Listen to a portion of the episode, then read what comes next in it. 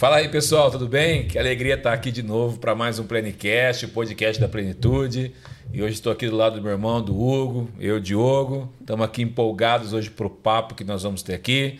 Nós temos trabalhado para o nosso pro podcast crescer, para o canal crescer, Amém. porque nós temos é, feito conteúdos aqui Sim. muito abençoadores. Pessoas têm assistido podcast, têm devocionais também no nosso canal e têm sido abençoados por esses podcasts. Eu tenho certeza que hoje não vai ser diferente. O que eu quero pedir para você é aquilo que eu sempre tenho pedido aqui todo começo de podcast. Se você puder curtir esse vídeo, se você puder compartilhar esse vídeo com mais pessoas, se você puder se inscrever no nosso canal, vai nos, nos ajudar muito para que o nosso conteúdo se torne relevante e que mais pessoas, para que, que isso possa chegar a mais pessoas. Então, se você pode, quer, deseja ser um canal de bênção para nós, faz isso aí que vai que vai nos ajudar bastante. Amém. Amém. Amém. E hoje nós temos aqui um convidado muito especial. Eu já vou, já vou falar dele, mas ele tem um livro muito especial, muito, muito especial, que é o Palavras que Transformam. E olha só, quer ser transformado por boas palavras? Fica aí hoje, aí, hein? Boa dica, hein? Pastor Cacau Marques, seja muito bem, muito, muito bem-vindo. Ou pros para os íntimos é Cacau Marques, né? Para os normais é Carlos Marques, tá bom? O pastor é casado com a Natália, é pastor na Igreja Batista Vida Nova em Nova Odessa, é formado em História pela Universidade Estadual de Campinas, Unicamp, e é professor também docente. Seja muito bem-vindo aqui, pastor. Bem-vindo, pastor. Obrigado, é um prazer estar aqui com vocês e obrigado a todo mundo aí que está assistindo. E Tamo aí. Tava falando o pastor antes de começar aqui, né? Na, nos bastidores. É o mesmo nome da nossa igreja, né? Igreja Batista Vida Nova. É. Aí, descobriu mais uma coisa também. É mais uma, coisa. coisa em comum. Não, tem, e tem uma coisa em comum, quem faz aniversário no mesmo dia. No mesmo dia, 15 tá vendo? de março. Os caras de março é top, né? É. Mas você falou que os íntimos me chamam de Cacau, na verdade todo mundo me chama de Cacau, viu? Eu mesmo só descobri que meu nome não era Cacau quando eu já tinha uma certa idade. Né? então... Ah, já vem de. Ah, desde do berço. Ah, de criança. Desde criança, então tá tranquilo. Legal. Pastor, bem de começar o papo. Eu não perguntei isso antes, mas que uhum. curioso agora quero te perguntar como começou a sua vida com Cristo? Uhum. Quando você já nasceu já num uhum. berço evangélico, igual todo mundo fala, né? É. Ou se converteu no meio do caminho? É, eu sou filho de pastor, né? Isso. Meu pai é pastor batista. Meu avô, pai dele era pastor batista também. sou terceira geração de Legal. pastor batista. Então é uma família muito, muito envolvida com a igreja, muito evangélica mesmo, né? Eu nasci, quando eu nasci, meu pai estava no seminário. Então minha primeira casa foi o seminário, porque meu pai morava no seminário, né? Então minha primeira casa foi o seminário. Que legal. então tô no seminário até hoje. Então nunca saí de casa. Não era o mesmo seminário, mas mas eu, então assim, eu sempre tive essa vivência com igreja, né? Mas tem um momento que você tem uma, uma um encontro pessoal com Jesus Cristo, né? Não tem não tem como é, ter só essa transmissão cultural Sim. da fé, né?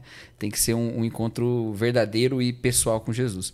E isso aconteceu comigo, né? De uma maneira mais branda, não tão chocante quanto uhum. aqueles testemunhos, né? E tal.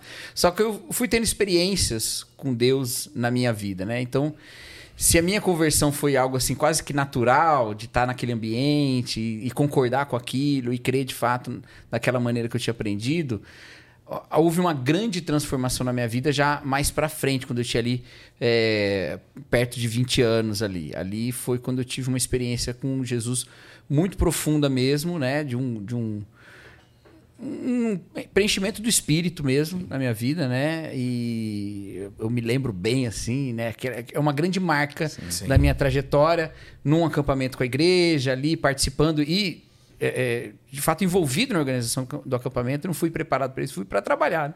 E no final fui muito tocado por Deus ali, tocado pelo Espírito Santo, transformado assim a olhar as coisas de uma outra maneira, né?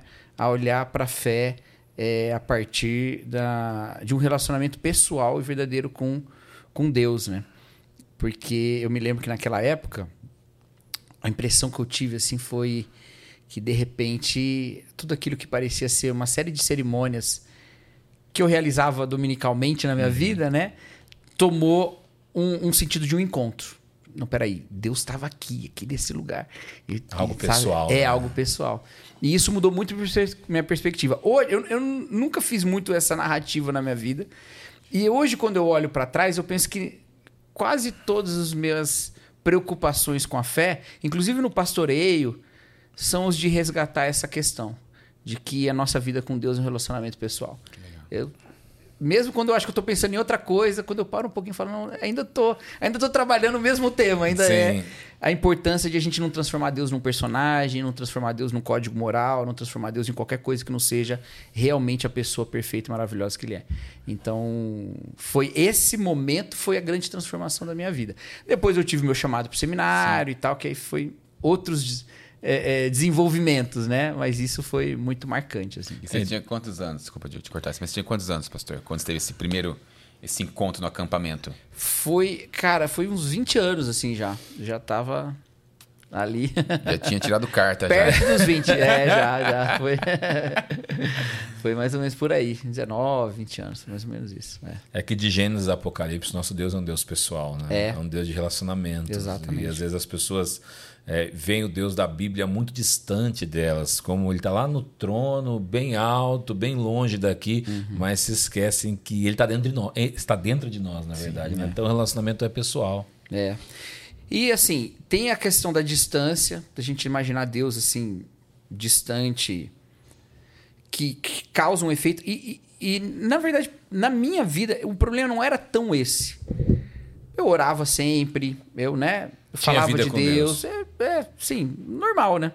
Mas faltava a, a percepção de como Deus é, é, não eram os conceitos que eu tinha, entendeu? Sim. É, para dar um- um- um- uma maneira mais clara, eu acho, de explicar.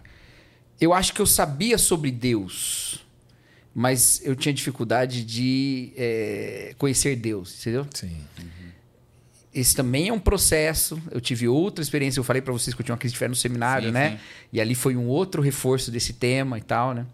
Mas nesse momento anterior, esse saber sobre Deus, conhecer sobre Deus, é, não era o suficiente em termos da minha experiência com Ele. E esse negócio da fé é muito cerebral, né? A gente tem os conhecimentos e tal, mas a, a compreensão de que ali tem um relacionamento é uma outra coisa, né? Exatamente. E, então, assim, eu não achava que Deus estava longe, mas parecia que Deus era muito rarefeito. Tá muito presente, mas está muito, sabe?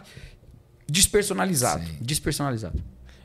E, e essa compreensão de um relacionamento pessoal com ele é, é algo muito importante. Muito marcante para mim, inclusive, em tudo que eu vou fazer, assim. a- a- me ajuda muito no ministério. Por exemplo, quando a ansiedade do ministério bate, né? Eu, eu penso, não, mas é, Deus, é, Deus está aqui, né? Deus não é um, um conceito esperando que eu, que eu corresponda a Ele. Deus é uma pessoa ativa, ativa na igreja. Ele ama a igreja mais do que eu. Sim, Eu não amo a igreja tanto quanto Deus ama a igreja. eu amo a minha igreja muito, mas Deus ama muito mais. Ele está muito mais envolvido em que as coisas deem certo do que eu mesmo, porque eu não tenho a capacidade de estar envolvido tanto quanto ele está. Isso me leva a confiar nele e não tomá-lo só como um- uma ideia, né? Que pastor tem muito isso. pastor sobe no púlpito e prega graça. Prega a graça. Ele sobe no púlpito e fala: não é pelas suas obras, é pela graça de Jesus Cristo, é pela fé. Confia em Deus. Aí ele faz uma oração, vem aqui, deposita suas ansiedades. Cita 1 Pedro 5, né? Lancemos sobre ele nossa ansiedade, porque ele tem cuidado de nós e tal, e tal, e tal, e tal. E vai, aí todo mundo volta pro banco, assim, aliviado, né?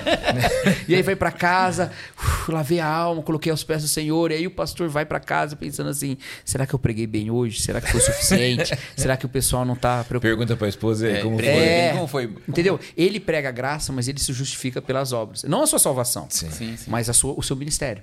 Ele prega a graça para a vida da pessoa, mas a sua vida é o tempo todo se provar. E pensar em Deus como uma pessoa que ama de maneira perfeita e buscar um relacionamento real com Ele, no qual o perdão se manifesta o tempo todo, que eu posso confessar os meus pecados para Ele, eu não sou perfeito, eu posso ir diante dele. Isso me ajuda muito com a minha ansiedade ministerial, sabe? Porque senão a gente pira. senão a gente pira. Olha, você falou saber e conhecer, né? É. Por exemplo, dá um exemplo aqui, né? Você, gente sabe quem é o Cristiano Ronaldo. É, é. Todo Eu, mundo quando, eu, sabe. quando eu dou esse exemplo, eu uso o Neymar, mas é, É, eu tô pensando próximo. Sabe o que é Cristiano Ronaldo? Sei. Mas como que é o Cristiano Ronaldo? Você conhece o Cristiano Ronaldo? Como que é o dia a dia do Cristiano Ronaldo? Puxa, não sei. O que o Cristiano Ronaldo gosta de comer? Como que ele é? Como que ele reage? Como que ele age? O que que ele é? Cara, isso é o conhecer. Exatamente, é. Meu pastor, ele sempre conta uma, ele conta uma história. de que ele foi numa casa visitar uma, uma irmã da igreja e ele chegou para bater um papo, ela não era convertida ainda, e ela falou, ele perguntou: "Você conhece a Deus?" Falou: "Eu conheço. Conheço." Aí ele relógio então me fale tudo que você sabe sobre Deus. Aí sabe o que a mulher falou? É. Deus é tudo. é, é. Acabou, resumiu. Aí ele falou assim: tem tempo ainda, continua. Não continua. É. Mas isso é, é, é interessante. Porque se a gente pode encontrar Deus mesmo, para conhecê-lo, de uma maneira diferente de como eu conheço o Neymar ou o Cristiano Ronaldo, Sim. conhecer a ele, não saber sobre ele, né? A gente tem que se perguntar onde é que ele está, é. onde é que eu vou encontrá-lo, né? E, e obviamente que a revelação de Deus é, a gente encontra em Jesus Cristo, né? Mas esse encontrar-se com Deus em Jesus Cristo tem a ver com a vida de Cristo em nós. Né? Tem, tem a ver com a nossa união com Cristo, que a gente vê no Novo Testamento sendo dito, né? De sermos o corpo unido à cabeça, que é Cristo. E quando a gente olha a Escritura e a gente pensa assim, qual que é o ambiente onde eu encontro Deus, né? Tem um texto que eu acho que a gente não costuma usar muito para falar sobre isso, porque é o Salmo 23. O Salmo 23, a gente sempre pensa nele como um salmo sobre a provisão de Deus, né? E a gente começa lá, o Senhor é meu pastor e nada me faltará, então pronto, né? E aí você pode ler esse salmo assim: o Senhor é meu pastor e nada me faltará. Então o Senhor é meu pastor e tudo que eu precisar ele vai me dar. Mas uma maneira de ver, né? Uma outra maneira de ver é: o Senhor é meu pastor e nada me faltará, porque eu saberei ter contentamento quando me faltar alguma coisa. Então não vai me fazer falta porque eu me contentarei naquele momento. Que é o jeito mais piedoso. Que aí você olha lá, o apóstolo Paulo. Paulo é, Paulo falando né? tudo eu posso naquilo que fortalece, né? Então é, eu sei passar necessidade Sim. e tal. Mas eu acho que a questão ali ainda é outra. Olhando o salmo todo. Porque o salmo fala: O Senhor é meu pastor e nada me faltará. E depois ele vai falando de várias situações. Ele vai olhando a situação dos pastos verdejantes, que está bem alimentado, das águas tranquilas. Mas ele também fala da, do vale da sombra da morte em que algo falta, o que não falta é o pastor. Então não é só nada me faltará porque eu vou aprender a ser zen sobre as faltas. Nada me faltará porque Deus nunca me faltará. Exato. Então eu sempre tá, estarei com Deus. Então isso nos leva a querer se aprofundar nesse conhecimento de Deus mesmo. Só que quando você olha o Salmo 23, o que, que você vê nele? Você vê uma afirmação sobre o cuidado de Deus e uma série de situações depois é, passos verdejantes, águas tranquilas, né? Aí vai o caminho da justiça, o, o, o, vale da sombra da morte, a mesa diante dos inimigos, até chegar na casa do Senhor, onde habitarei por todo sempre, né? O que está acontecendo ali? Por que, que esses cenários? Quando a gente olha o Salmo, você vê que ele tem quatro verbos de movimento. Ele me guia, é, é, ele me leva aos passos verdejantes, me guia é, pela vereda da justiça, né? É, ele me acompanha no vale da sombra da morte, ainda que eu ande no vale da sombra da morte, desculpa. E depois, bondade e misericórdia me seguirão. Então é, é levar, guiar, é, andar, andar, e seguir, seguir, certo? São seis versículos. Em seis, nos seis versículos, quatro pelo menos, essa ovelhinha está andando. então ela está andando aonde? Ela está andando no caminho da justiça.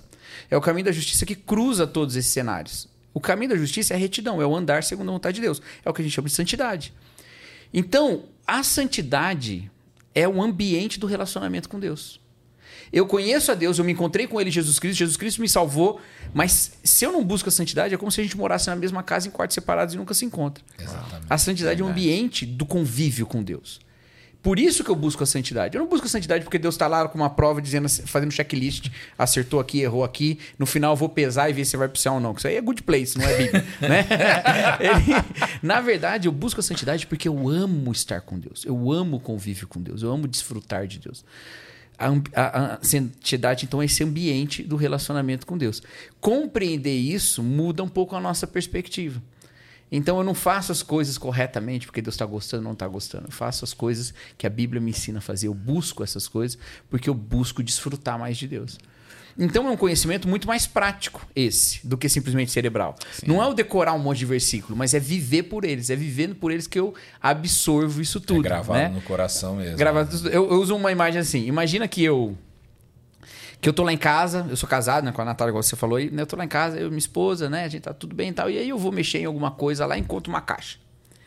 E aí abro essa caixa e vejo que são caixas de coisas que pertencem à minha esposa lá de trás, que ela trouxe da casa da minha sogra quando a gente casou. E aí tem lá de tudo. Tem a boneca quando ela era criança, tem um, um monte de cartinha que ela recebeu das amigas né, no, no, ensino médio, tem o diário de quando ela era criança, tem um monte de coisa lá. E eu acho aquilo incrível. Eu falo, nossa, Nath, posso mexer nisso aqui? Pode, fica à vontade, não tem nada aí que, né? Lê aí, mexe com tudo. E aí eu começo a ler. E eu, quanto mais eu vou lendo ali as coisas dela, o diário, as cartas e tal, mais eu vou me encantando, eu vou ficando abismado. Nossa, que legal, que incrível e tal, e tal, que maravilhoso e tal. Muito legal, né? Sim. Vou me apaixonando mais ainda. Sim. Só que imagina que eu fico tão encantado em mexer com essa caixa que eu nunca mais falo com a minha esposa. Eu fico o tempo todo ali. Eu acordo cedinho, já vou pra caixa. Quando eu tô caindo de sono, eu vou pra cama. Depois eu acordo de novo, vou pra. E eu nunca mais falo com ela.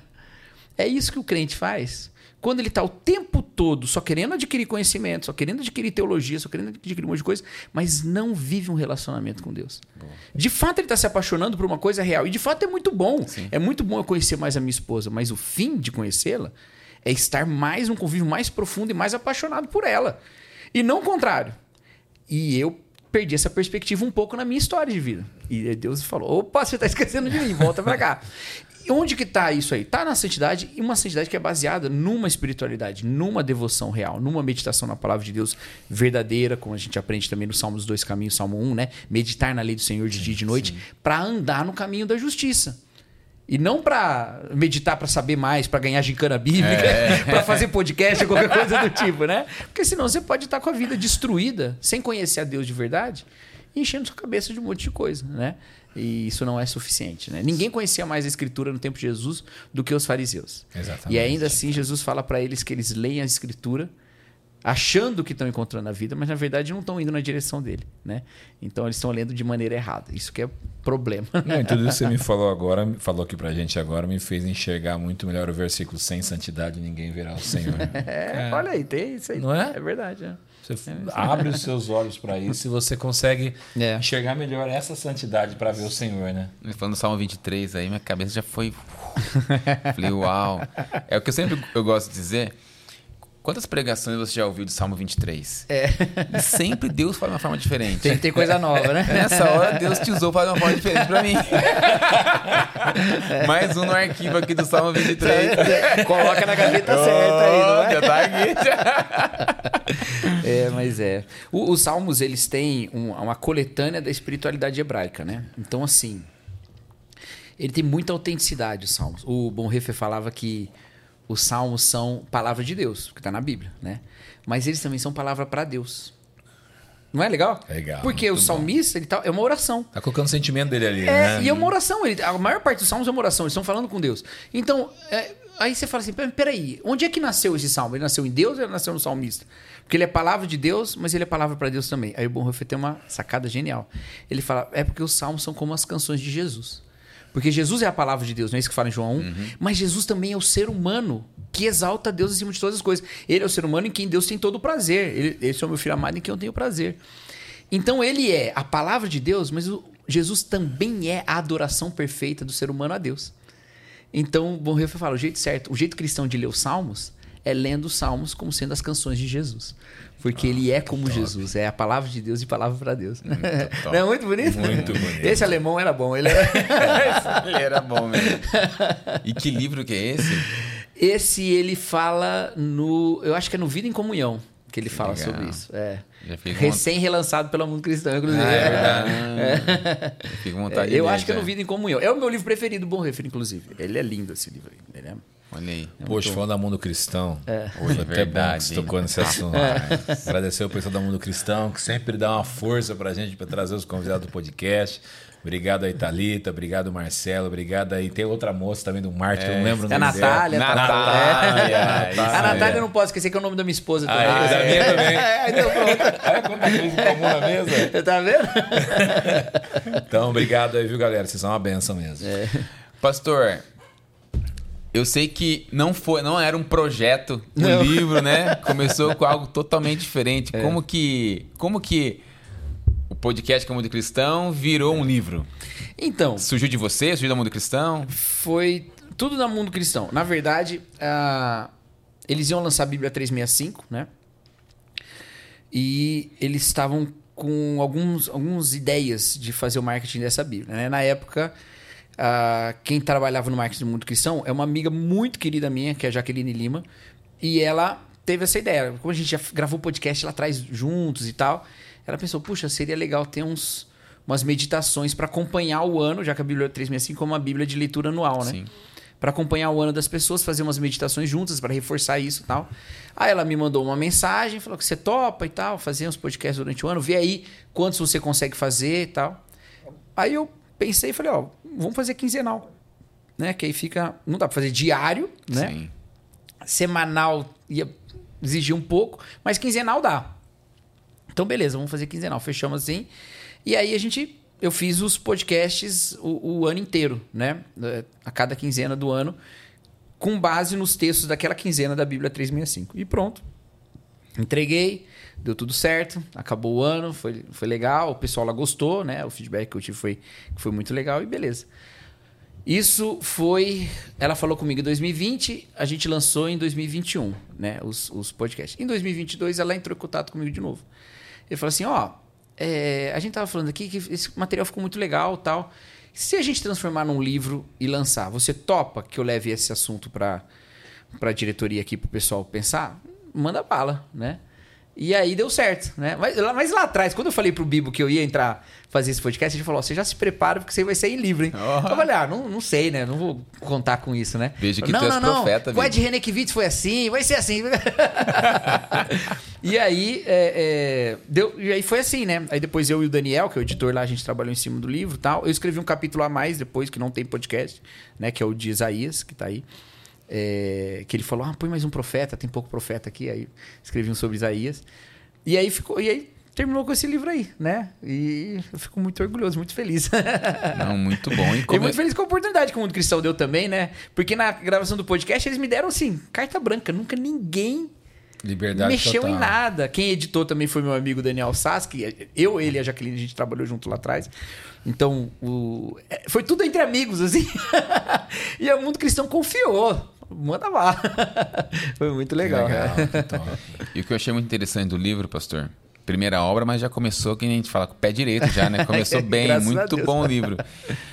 Você comunica é, passar é, é, os livros da Bíblia uhum. de uma forma assim muito muito lúdica para as pessoas que são os novos convertidos. Uhum. Tem tido feedback de novos convertidos que estão lendo o livro, estão entendendo melhor a, a, os textos bíblicos através é, do seu livro?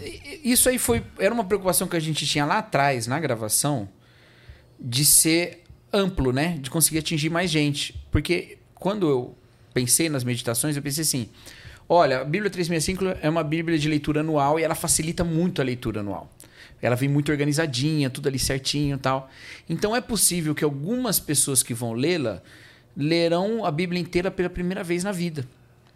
Então eu não vou contar que elas saibam tudo. E outra preocupação que eu tive também foi, apesar de eu fazer meditações em textos específicos, eu preciso dar o contexto geral. Sim. Já que é quinzenal, o meu jeito de ajudar vai ser esse, dando um contexto geral do livro que ajuda ela a entender algumas coisas e tal, né? Já que ela possivelmente não ia ter tempo de ler e também acompanhar um, uma introdução ao Antigo Testamento, um, um comentário, né? Sim. Então, eu falei, eu vou, eu vou ajudar fazendo isso, com uma mídia diferente de uma mídia impressa, dar um panorama que aí ajuda nessa leitura. E aí, é, acabou que no final. Então, assim, minha ideia era ser o mais amplo possível, não contar com muito conhecimento prévio e dar um, um, um panorama geral em cada passagem. E acabou que ficou com essa característica de ser mais acessível, né? De estar tá, hum, clarear um pouco, facilitada. facilitado um pouco, né? E eu fiquei é, feliz com isso, né? De, de, ter essa possibilidade. E as pessoas têm, de fato, dado essa, esse feedback. Olha, dá, tá muito bom para compreender e tal, né? Mas tem gente também de mais tempo de, de conhecimento da Bíblia que fala, puxa, nisso aqui eu nunca pensei, não, né? Não, tem umas Você coisas tem uma luz que eu nunca aqui. pensei. tem, tem. É. Que nem quando o senhor fala no livro Cara, na criação. É. Primeiro capítulo. Todas as coisas Deus criou com a palavra. É. Mas o homem, ele criou com a é. mão. Falei, cara, nunca... tipo assim, sempre viu como criação, mas nunca, nunca, nunca pensei por esse lado. É. E até te faço uma pergunta que às vezes é uma pergunta que muitos novos convertidos eles, uhum. eles, eles têm. Uhum. Quando Deus diz, é, criamos o homem a nossa imagem e semelhança. Uhum. As pessoas perguntam o que é imagem e semelhança é, de Deus? O que é, Paulo? O que é a imagem e é muito legal essa pergunta, porque as pessoas realmente elas têm essa preocupação de fazer. E a primeira interpretação sempre é, quando você lê assim na sequência, é Deus tem uma figura parecida com a nossa. Uhum. Né? Sempre a ideia é essa, né? A primeira ideia, né? É, e, mas aí a gente meio que fala, não, beleza, é um detalhe saber isso na Bíblia, é um detalhe eu posso conhecer o resto da Bíblia sem resolver essa Sim. questão. E não é verdade. Ela é muito importante, na verdade, né? Imagem e semelhança, ela tem algumas leituras na história da interpretação bíblica. Tem a leitura da aparência física também, mas essa a gente tem mais dificuldade, porque a Bíblia fala que Deus é espírito, Sim. Jesus fala que o espírito não tem ossos nem carne, né? Então, tomar assim Deus como sendo antropomórfico, parece mais paganismo, uma vez que a gente não deveria nem atribuir imagem nenhuma a Deus, né? Então não, não seria isso especificamente. Outras são as capacidades que a gente partilha com Deus. Essa já é um pouco mais. faz um pouco mais de sentido. Tem algumas coisas que são exclusivas do nosso relacionamento humano com Deus, que a criação, o resto da criação não tem. Né? Então, um senso moral, por exemplo, que nós temos, os animais não têm senso moral, né? Sim. E nós temos senso moral. Algumas capacidades de, de abstração, de criatividade, de imaginação, Deus tem, nós temos. Capacidades, outras capacidades morais também, como o amor, misericórdia, essas coisas todas podem estar nisso também. Mas, no contexto do mundo antigo, especialmente dessa região em que a Bíblia foi escrita e tal, essa ideia de imagem e semelhança tem a ver mais com aquilo que os imperadores faziam no passado. Então, é, na Mesopotâmia, por exemplo, você tinha cidades independentes, certo? As cidades sumérias Sim. eram independentes e tal. Num determinado momento, algumas dessas cidades que ficaram maiores começaram a dominar outras. E a gente sabe disso de algumas delas. A Babilônia, mais famosa, Sim. né? Saiu dominando outros. Só que naquela época não tinha internet, não tinha TV, não tinha. Né?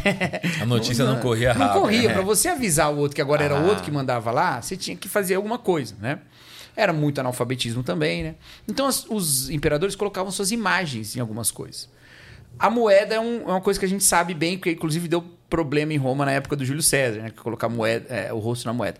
Mas lá atrás, uma das coisas que eles faziam era colocar estátuas suas do imperador nas cidades conquistadas, para marcar agora que ele era autoridade lá. Essa é uma interpretação mais histórica, mas que tem um, um fim teológico, do que seria imagem e semelhança o ser humano sobre a terra estaria representando o reino de Deus sobre todo o universo. Entendeu? Por isso que o texto que fala de fazer com imagem e semelhança, ele continua dizendo: domine ele sobre os peixes do mar, sobre os animais da terra, sobre os animais que se rastreiam pela terra, sobre as aves do céu. É sobre domínio, é sobre governo, entendeu? Então o ser humano tem e semelhança porque Deus o coloca na terra como sendo um representante da sua autoridade sobre a terra. Por isso que o ser humano deveria dominar a Terra, mas dominar em nome de Deus, não dominar do jeito que a gente domina, Sim. destruindo a natureza, né? É, tomando os recursos para nós e deixando outras pessoas passando fome. Isso aí tá errado. Era para dominar segundo a vontade de Deus. É isso que ele fala para Adão, inclusive, né? Para ó, você aí eu vou te colocar no jardim para você cultivar e guardar, né? Então essa é ideia era guardar, mas também era cultivar, também era dominar a Terra em nome de Deus. O ser humano quando peca, ele basicamente é essa estátua tomando vida e resolvendo que ela é que é o imperador agora daquela cidade, entendeu? É o ser humano falando, não, eu não represento o governo de ninguém mais, eu é que governo. Entendeu? É como se Eu está... me represento. Eu me represento. Quando ele levanta uma plaquinha, Deus não me é. representa. Ou eu não represento Deus, sei lá qual é que é. Aí ele pega e ele passa a governar em nome de si mesmo. Só que a gente já tem um problema. Porque a Bíblia fala que quando o ser humano toma do fruto, ele toma para ser como Deus, né? E de fato isso acontece, tá? A serpente não mentiu nesse ponto. Quando ela fala assim: se vocês comerem, serão como Deus. Depois Deus fala no capítulo 3: o ser humano agora é como um de nós, Sim. conhecedores do bem e do mal. Só que aí você tem dois: você tem o homem e a mulher. Já deu problema aí. Porque se é para ter um que governa essa cidade chamada Terra, mas você já tem dois. Então já deu problema, porque um vai querer dominar o outro. Sim. É por isso que um é dos efeitos. É por isso que as nossas esposas brigam tanto com a gente. Também, então. e por isso que a gente briga com ela. é por isso que o versículo 16 lá do capítulo 3 de Gênesis fala que um dos efeitos do pecado é o seu desejo será para o seu marido e ele te dominará. É muito interessante isso, porque a gente lê e não entende o que significa o seu desejo será para o seu marido. É a mesma estrutura que está no capítulo seguinte, capítulo 4, quando Deus fala para Caim: O desejo do pecado será contra ti, mas cabe a ti dominá-lo. As palavras desejo, domínio e a, a, o sufixo que tem ali, que, que é uma preposiçãozinha em hebraico, é, é, que está traduzido no capítulo 4 para para, para contra, é são as mesmas três palavras do capítulo 3. Só que no capítulo 3 a gente fala: seu desejo será para o seu marido. E no capítulo 4 fala: o desejo de pecado será contra ti. Afinal, é para ou contra? A interpretação melhor desse texto é: o seu desejo será o desejo de dominá-lo. E ele te dominará. A mulher vai tentar dominar o homem, o homem vai tentar dominar a mulher, e no final das contas o homem vai dominar. Não é porque Deus quer, é efeito do pecado. Sim, sim. Também não é para a mulher dominar, também é efeito do pecado. É que vocês vão querer ser os deuses da terra. E só pode ter um Deus.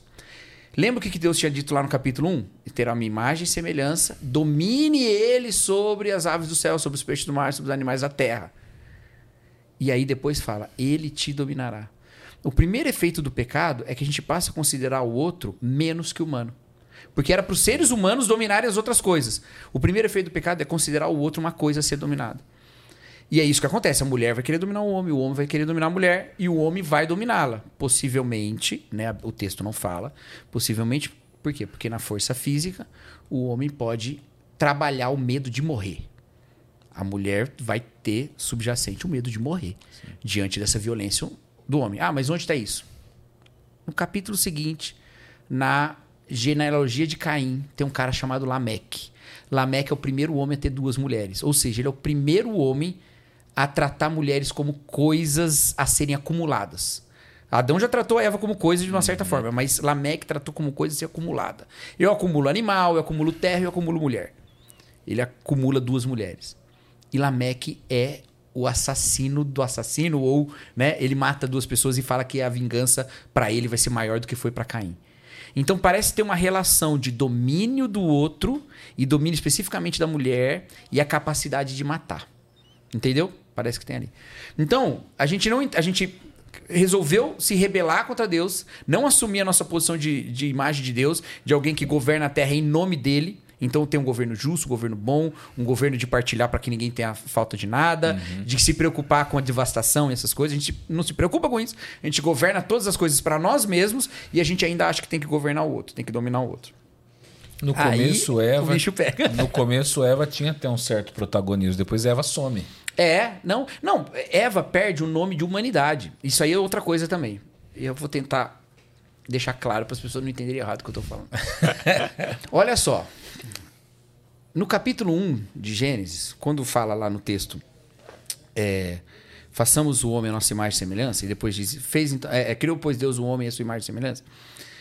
A palavra homem ali não é homem, é humano, é Adão. Adão, Adão humano, né? Então fala, criou, pois Deus o homem, criou, pois Deus a sua imagem e semelhança, a imagem de Deus o criou, homem e mulher o criou. Ou, na verdade, ali em hebraico é, é o macho e fêmea, né? São as palavras que são atribuídas a animais também. Então Deus criou a humanidade com macho e fêmea. Quando você vai no capítulo 5 de Gênesis, que tem a genealogia de, Sete, ele começa com Adão de novo. E ele fala assim: Deus criou a humanidade, Adão, Deus criou Adão, é, macho e fêmea. E os deu um nome, Adão. Ele deu o nome de Adão para quem? Segundo capítulo 5 e segundo capítulo 1. Adão era o nome da humanidade. Quando o homem conhece a mulher, ele não chama ela de Eva, ele chama ela de Isha, de mulher. Não chama de fêmea também, chama de mulher. Porque ele é o Ish, ela é Isha. Então ela me corresponde comigo. É depois da queda que o homem fala: Você será Eva e ele fica com a palavra Adão para ele. Alguns leem isso com uma maneira positiva. Puxa, né? O homem reconheceu nela o poder de dar vida, porque Eva significa vida, né? Mas eu acho que essa não é a melhor leitura. Eu acho que num capítulo de tragédia, ou num momento de tragédia em que o ser humano está fazendo tudo errado, não parece que a sua primeira ação ali vai ser uma ação boa. O que me parece que está acontecendo é que o homem rouba para si o título de humano. O que significaria por que ele domina ela, porque ele trata ela como menos que humano. Ele falou: não, agora humano sou eu. Você é vida. É uma coisa boa? É, mas ainda assim você tem uma função da vida. Sim. Eu sou humano, eu não preciso fazer nada, eu sou humano. Mas você tem que fazer alguma coisa. Você tem que dar vida, entendeu? Você tem uma função. Isso é problemático, porque isso não acontece só na relação homem-mulher, acontece também, o Sim. machismo tá aí e tal, né? Mas não é só na relação homem-mulher, é em vários tipos de relação. Em vários tipos de domínio. Vamos sempre lembrar, e nunca se esqueça quando você lê o Pentateuco. O Pentateuco é o texto de um povo que se libertou da escravidão. Então falas sobre domínio, sobre forçar alguém, sobre prender alguma coisa. Tudo isso é muito importante no Pentateuco. E Deus é a posição do faraó no Pentateuco. O faraó é o Deus que domina. Deus, e a Vé é o Deus que liberta. Né? Então, quando você olha a imagem de Deus como sendo re, re, é, representar o governo de Deus, e a primeira grito de independência em relação a Deus é eu tentar dominar você, eu tentar dominar minha esposa, tentar dominar o outro, isso vai me mostrar depois que o caminho do reino de Deus não é esse. O caminho do reino de Deus é reconhecer de novo em Jesus Cristo, chamado em Colossenses de a imagem do Deus invisível, não é? Ele é a imagem de Deus. Reconhecer nele a imagem de Deus nesse sentido, desse que é obediente até a morte, morte e cruz, desse que quando vai falar do seu reino, ele fala: "Entre vocês as autoridades são quem tem mais poder". É, entre os homens, a autoridade. Que... Mas entre vocês não será assim. Quem quiser ser o primeiro será o último. Quem quiser ser o maior será o menor. Por que, que o reino de Deus é o contrário? Por que, que o reino de Deus, o filho do homem, não veio para ser servido, mas para servir e dar a sua vida? Por que, que é o contrário? É o contrário porque era para ser assim desde o início. Ninguém se considerando Deus. Todo mundo se submetendo. Todo mundo pensando no outro. Então Paulo vai olhar e vai dizer: olha, Jesus, sendo Deus, não julgou ser igual a Deus algo que deveria pegar-se. Quem julgou que ser igual a Deus era algo que deveria se apegar? Adão. Adão julgou. Jesus não. Ele esvaziou-se a si mesmo, tomando forma de servo, foi obediente até a morte e morte de cruz. Então é esse contrário. Tem de vós a mesma atitude que teve Jesus Cristo.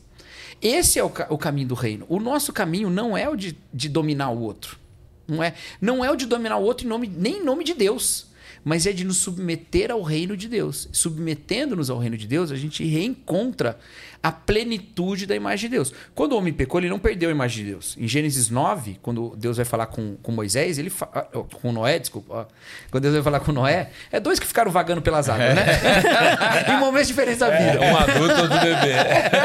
mas quando Deus vai falar com Noé, ele fala: olha, não é para um, um derramar o sangue do outro, porque o, o, no ser humano está a imagem de Deus. Então a gente não perdeu a imagem de Deus. Todo ser humano, absolutamente todo ser humano, tem a imagem de Deus. Mas nem todo ser humano reconhece essa identidade. Todo ser humano que não reconhece essa identidade é como uma estátua que tenta ganhar vida e se rebelar do seu imperador. Todo ser humano que reconhece essa identidade sabe que a sua vontade é que o reino de Deus se manifeste é que a justiça de Deus se manifeste, é que a vontade de Deus seja feita. Então, é isso que acontece conosco em Cristo. Nós reconhecemos a nossa identidade como imagem de Deus. Então, a gente reconhece a autoridade de Deus. Então, a gente se submete. Então, eu preciso dominar mais ninguém. Isso tem efeitos em todo lugar. Mas, pra, como eu sou pastor, tem efeito na igreja. Sim. Se Jesus falou que o reino não é quem tem mais autoridade que domina, por que, que o pastor é tão obcecado com a autoridade, gente? O pastor tem que ser obcecado, entre aspas, né? Palavrinha meio feia, mas com serviço. Sim. Com serviço, Exato. com servir o outro, entendeu? Com. É, é, e assim, eu sou um pastor que tá muito na internet, que publicou um livro, que. Não. Muito menos do que muita gente, mas assim. Tem uma exposição. Tem uma exposição. Sim. Se eu tomar isso como o centro da, da minha vocação, eu posso ser uma benção, não tem problema, mas não é pastor mais. O centro da minha vocação é estar tá com as pessoas. Exato. Entendeu? É estar tá ali. É com as ovelhas. É estar tá ali com as ovelhas, é estar ali com as pessoas. E, e isso é compreendendo essa questão do reino. É essa inversão. Porque, na verdade, a gente é que está num paradigma invertido. É, o normal é Deus acima de todo mundo. Mas a gente inverteu isso. E a gente coloca a gente mesmo na posição de rei. Aí, cara, é receita. E os próprios pra, humanos pra criam seus próprios ídolos, né? Os próprios humanos criam. E, e sempre é uma maneira de, de idolatrar si. É bem complexo isso. Porque você fala assim, não, não é. Tantas religiões aí, as pessoas são privadas de coisas que são boas. E é verdade, são coisas que elas querem. Tantas religiões, elas querem aquilo, elas desejam aquilo. E elas criaram um ídolo que, que proíbe elas justamente de fazer o que elas querem. Então elas não estão servindo elas mesmas. Não, elas estão. Porque elas estão, de uma certa maneira, repetindo sacrifícios para os ídolos. Só que agora o sacrifício é sua vontade. Ela faz o sacrifício da sua vontade para esse ídolo, porque ela acredita que dessa maneira ela está alcançando alguma coisa. Mas quando a gente reconhece o sacrifício em Jesus, a gente entrega a nossa vontade a Deus, não para que a gente assim seja justificado, porque a gente já foi em Cristo, mas porque a gente sabe que a nossa vontade ela nos desvia do que seria a justiça. Então a gente busca a vontade de Deus. O Bonhoeffer, de novo, falando dele de novo. Esse é no, no, Ética. Esse aqui eu lembro bem. No Ética, ele fala o seguinte: ele fala assim, ó, o ser humano antes da queda, ele não se perguntava sobre o bem e o mal. É genial, é genial essa, essa colocação dele, porque ele fala assim: o que, que é ética? Ele vai falar de ética. O que, que é ética? Ética é a disciplina filosófica que decide o que, que é bem e o que, que é mal. Sim, sim. Isso é ética. Só que para o cristão, isso é um problema. Porque para o cristão, o conhecimento do bem e do mal é o início do problema. a árvore é a árvore do tudo. conhecimento do bem e do mal. Foi onde então, o bicho pegou. É, é. Então ele fala assim: a própria tarefa de eu criar uma ética, ela já mostra que eu sou pecador. A própria tarefa de me perguntar bem e mal, sobre bem e mal já mostra que eu sou pecador. Por quê? Porque antes do conhecimento do bem e do mal, não havia essa dúvida. O que, que havia? Havia uma vontade não de saber o que, que é bom e o que, que é mal, havia uma vontade de saber qual é a vontade de Deus. então a pergunta era outra: qual é a vontade de Deus? Eu não ponho a vontade de Deus no meu julgamento. Ah, a vontade de Deus é boa, é ruim. Não, a vontade de Deus é a vontade de Deus. Acabou. Quando a gente come do fruto, a gente se põe no, na posição de julgar o que, que é bom e o que, que é mal. Só cada um julga de um jeito. O homem olha para a mulher, a mulher olha para o homem e eles falam assim: Eita, não sei o que eles estão fazendo com o meu corpo, deixa eu me cobrir, é. porque eu não sei como é que ele julga. Não estou mais acessado. Antes a gente estava todo mundo junto, por quê? É a vontade de Deus. Todo mundo está querendo a mesma Deus coisa. Deus quer isso para mim. Agora cada um quer para si. Então todo mundo sabe e é muito doido que isso é automático. Por que, que o homem automaticamente sabe que precisa de um certo distanciamento da mulher? E a mulher automaticamente sabe? Porque ele sabe o que está na cabeça deles. ele sabe que a partir de agora eu governo para mim. Opa, o que, que impede que ele esteja governando para ele também? Entendeu? Então um se protege do outro. Gente, não é à toa que a Bíblia fala que a gente no pecado vive uma morte. Porque eu estou andando na rua e eu olho uma pessoa vindo na outra direção e eu não sei se ela vai me tratar bem ou se ela vai me assaltar. Comparado com um tempo em que a gente não precisava nem se cobrir de tanta naturalidade que a gente tinha com outros, isso aí é morte, isso aí não é vida. Vida é o que a gente tinha antes. A gente só chama isso que a gente tem hoje de vida porque a gente nunca teve aquilo. Exato. Porque se a gente tivesse, a gente ia dizer que a gente está morto. Não tem como viver desse jeito. Igual quando a gente imagina gente que passa décadas em zona de guerra e pensa, como é que essas pessoas vivem? Elas não vivem, isso é morte. Mas elas não têm outra coisa. Então aquilo é a vida. A gente está nessa situação comparado com o que Adão era. Né? Aí a gente vive nessa situação de conflito imenso. Aí vem uma promessa de Jesus de dizer: olha, as coisas vão ser restauradas. Porque o problema tá que vocês continuam achando que vocês vão fazer a justiça através de vocês mesmos. E eu tô aqui mostrando o outro caminho, em que Deus, que condena vocês todos, resolveu perdoar vocês todos. Resolveu perdoar vocês todos com um sacrifício perfeito, trazendo um reino que é um reino completamente diferente. Então aí a gente, quando entende isso, tem que inverter as coisas. A gente tem que falar: eu tô aqui para ser salutar para o outro. Eu tô aqui para ser bom para o outro. É, todo mundo vai ter desconfiança de que qualquer pessoa é uma ameaça. Mas o máximo que eu puder falar que com, numa relação comigo a pessoa tem uma segurança, ela tem sinceridade, ela tem bondade, ela tem socorro se ela precisar. Porque eu tô querendo viver o paradigma do Éden, eu não tô querendo viver o paradigma da queda isso transforma totalmente, né? Isso Legal. muda completamente. As pessoas hoje, elas. Acho que o Douglas Gonçalves disse isso uma vez. É, as pessoas têm a tendência em sempre desconfiar primeiro uhum. do que confiar. Ah, tá vindo uma pessoa aqui perto de mim, eu desconfio que ele vai fazer alguma coisa para mim. Não confio que ele vai me fazer o bem, é. mas sempre desconfio. É, é diferente. Agora imagina é. isso antes da queda. É. Pessoa tá vindo. Ah, é nós. Tamo junto, estamos no mesmo bem. time. Não, é. não, a gente faz a, a, mesma vontade de Deus. É. Que, que impera aqui é a vontade de Deus. E depois da queda a gente já não, já não vê mais isso. É algo que a nossa é. mente é limitada a pensar, porque a gente é. não sabe o que é isso. É. E, mas sabe, olha só que coisa doida. Em Efésios, Paulo fala assim: Rogo-vos, pois eu, prisioneiro do Senhor, que andeis de modo digno da vocação que fosse chamado. Né? Aí você lê esse texto, fala assim o que, que, é isso? Minha vocação, sei lá, ser professor. Então, é, não, não é isso que Paulo está falando.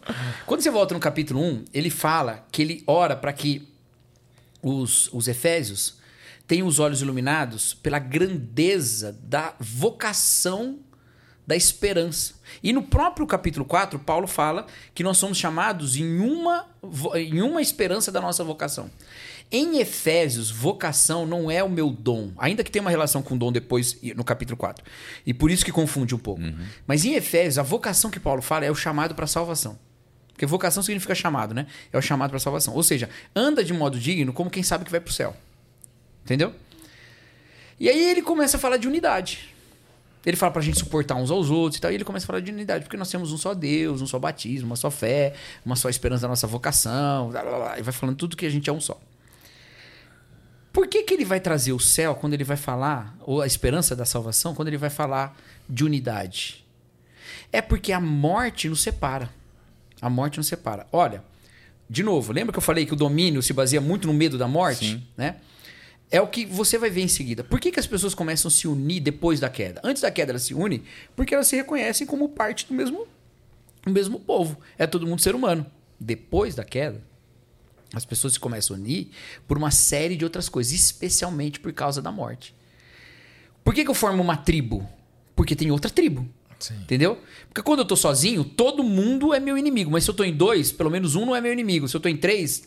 Então, na verdade, a gente cria laços que são coisas boas porque tem muita maldade, hum. ok?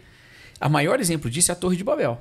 A Torre de Babel é gente que se une. É lindo o que está sendo dito ali, é uma unidade. Se você não toma cuidado. Uma unidade tremenda, né? Se, se, você não tomar cuidado, você lê a Torre de Babel e acha que Deus está sendo a favor da desavença. É. Né? Porque tá todo mundo unido, olha que bonito, e Deus vem e separa todo mundo, né? Mas eles estão unidos por quê? Por que, que eles estão unidos na Torre Para de Babel? Quê? Para quê? A gente tem uma leitura evangélica da Torre de Babel que ela é muito bonita, ela é super conveniente, mas ela dificilmente é o que o texto significa. Que é assim: eles queriam construir uma torre para o céu, ou seja, salvação pelas obras. Isso é errado, é Deus que nos salva. É super conveniente. E é uma verdade bíblica do Novo Testamento. Mas o texto não está falando isso. Ele nem está preocupado com o céu.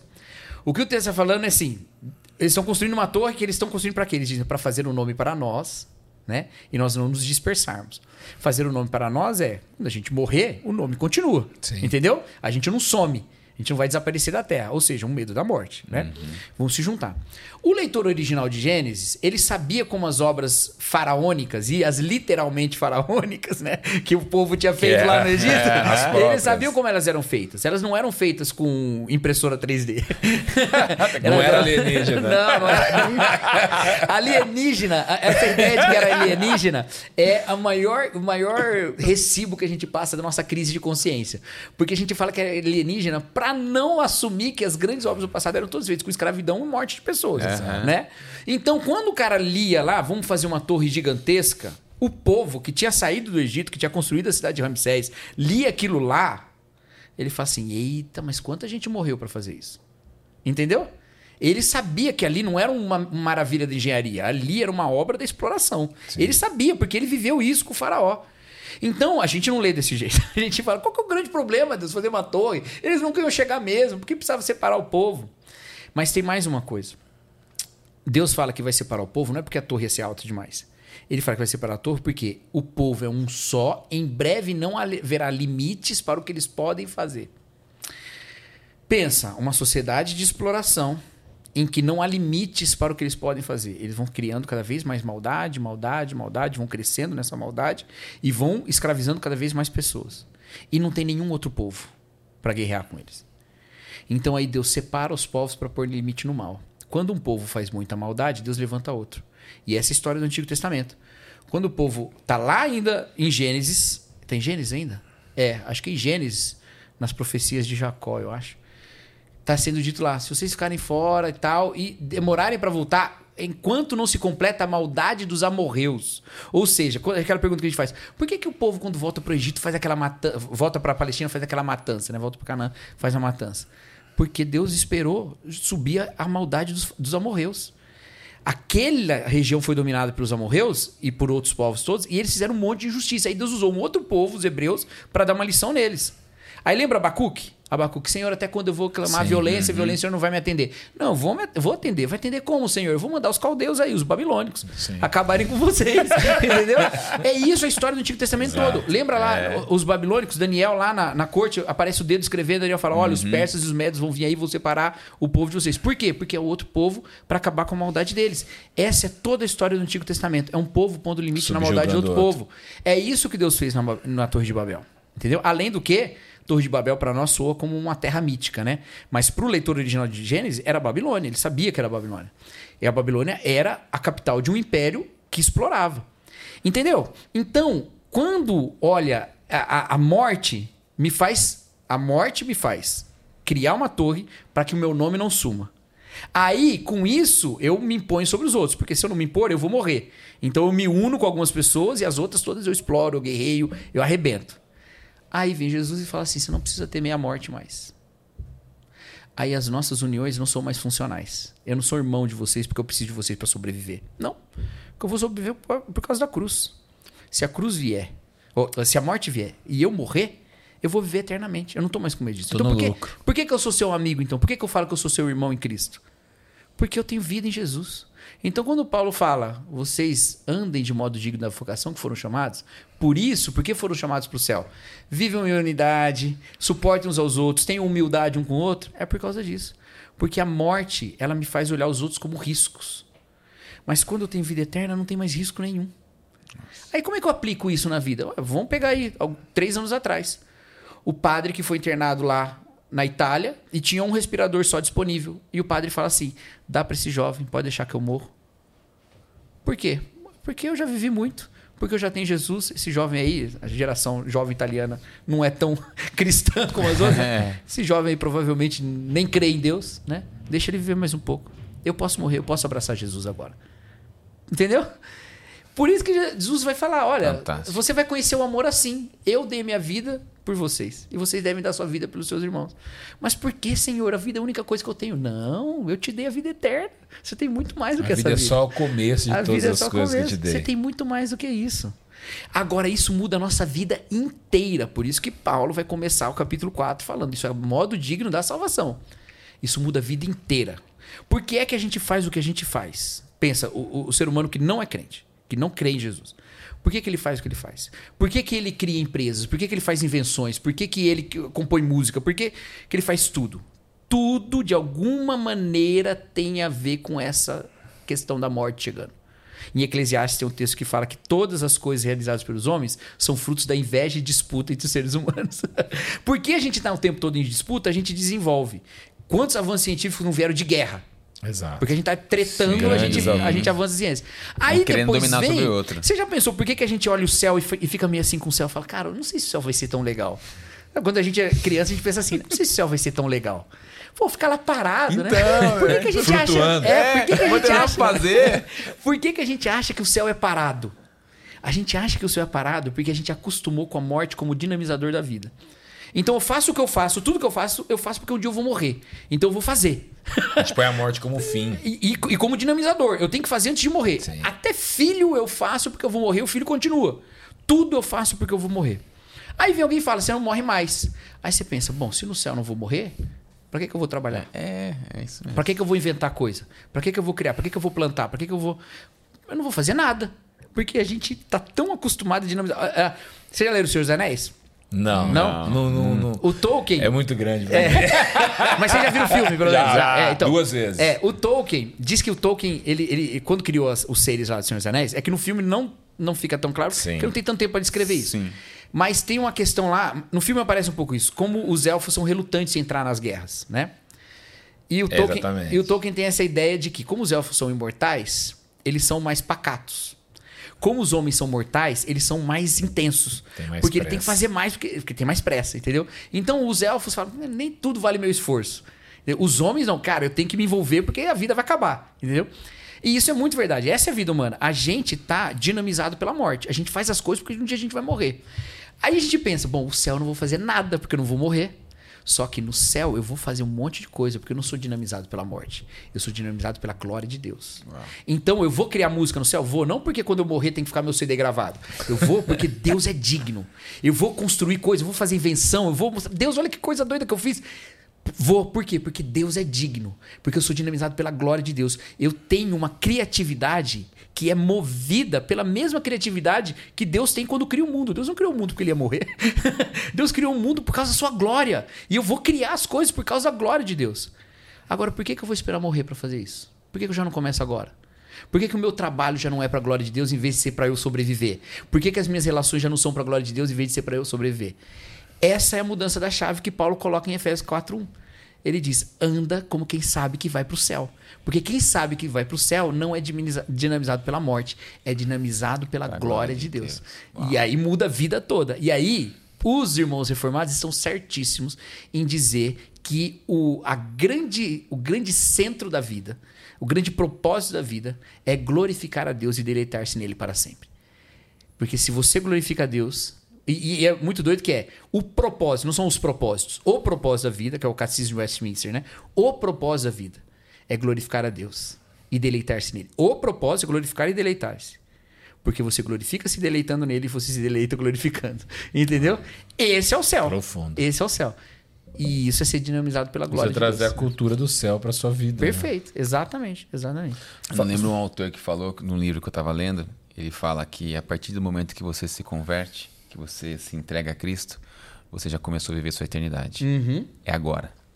Não quando você morrer que você Não, vai viver é, sua eternidade. Sua é. eternidade já começou. tem, um, tem um episódio dos Simpsons que o, o, Homer não vai pra igreja. Ele resolve que não vai pra igreja. Aí a Marge fica brava com ele. Não, você vai comigo pra igreja. Não, não vou pra igreja, não vou pra igreja. Por que, que eu vou pra igreja? Eu vou lá, ouço. E a igreja dos Simpsons, realmente nem eu queria ir, né? Fala sério. Todas as cenas de tédio dos Simpsons Sim. se passam dentro da igreja. É, é, é. Aí, não, não vou pra igreja, vou ficar em casa. Aí, quando ele fica em casa, sabe o que acontece? Ele acha um dinheiro que ele tinha perdido, ele acha. Acontece um monte de coisa boa com ele. Ele fala, cara, esse é o melhor dia da minha vida. eu nunca mais eu vou pra igreja. Aí a Marge vem e ele fala, eu não vou mais pra igreja, porque eu fiquei em casa e foi tudo bem, foi maravilhoso, não vou. Aí a Marge fala assim pra ele, não me faça escolher entre você e meu Deus, porque você não pode vencer. Ó, a Marge crente, né? Apesar que os Simpsons são presbiterianos, né? É verdade, a igreja é. deles é presbiteriana. Ah, é? é? Aí, beleza. Só que aí vai passando um monte de coisa, eu não me lembro direito do episódio. Eu sei que no final, o Homer resolve que vai pra igreja e tudo certo. E aí, depois o. A última cena é o Homer com Deus. Andando no céu, assim. Ele tem um sonho com Deus antes. E aí aparece de novo isso. Ele com Deus, ele tem um sonho e ele tá lá com Deus. E aí ele tá com Deus fazendo um monte de pergunta, né? Um monte de pergunta para Deus, tal, tal. E aí uma pergunta que ele faz é: Deus, qual o sentido da vida? Aí Deus fala assim: Isso eu não posso te dizer. Aí, mas por que você não pode dizer? Porque você vai descobrir quando morrer. Porque no final a gente acha isso. Que a gente só vai começar a eternidade, o sentido da vida, quando morrer. morrer. Quando na verdade é o contrário. É essa cultura de céu invadindo a vida terrena. Entendeu? É ser formado pelo futuro em vez de ser formado pelo passado. Tem um teólogo alemão também. Hoje eu tô com os alemães na cabeça. Né? Desde 2014 eu tô com os alemães na cabeça. Que 7x1 não passou. Até hoje não desceu, né? É. Mas tem um teólogo alemão que é chamado Moltmann, que ele fala assim: a relação causal da nossa vida, ela não é do passado para o futuro. Ela também é do futuro para o passado. A gente não é formado só pelo que ficou para trás, a gente é formado pelo que está na frente. Ele tem uma ideia muito doida, que é muito legal e influente na teologia, mas muito doida, de que o que está acontecendo é que a igreja está caminhando no tempo e Deus, a, a, essência de Deus é futuro, porque Deus já está lá no futuro. Então ele está vindo encontrar com a gente no tempo, entendeu? O encontro da igreja com o reino. Então o que está acontecendo? O reino está se adensando ele está ficando cada vez mais denso. É como se uma como uma transição de vídeo, uhum. entendeu? Em que a imagem, primeiro, a primeira imagem toda densa e a outra toda transparente. Aí ela vai se, entendeu? É Sim. É como isso, a imagem do reino eterno está ficando cada vez mais densa e a imagem da realidade está ficando cada vez mais é, rarefeita, né? Essa invasão do reino de Deus na Terra. Essa é a ideia dele. E ainda que seja super filosófico, ele tem vários desdobramentos isso, mas uma coisa é a realidade. A maneira como eu penso sobre essa minha esperança e se eu de fato deposito a minha maior esperança na eternidade, hoje eu sou mais formado pelo futuro do que pelo passado.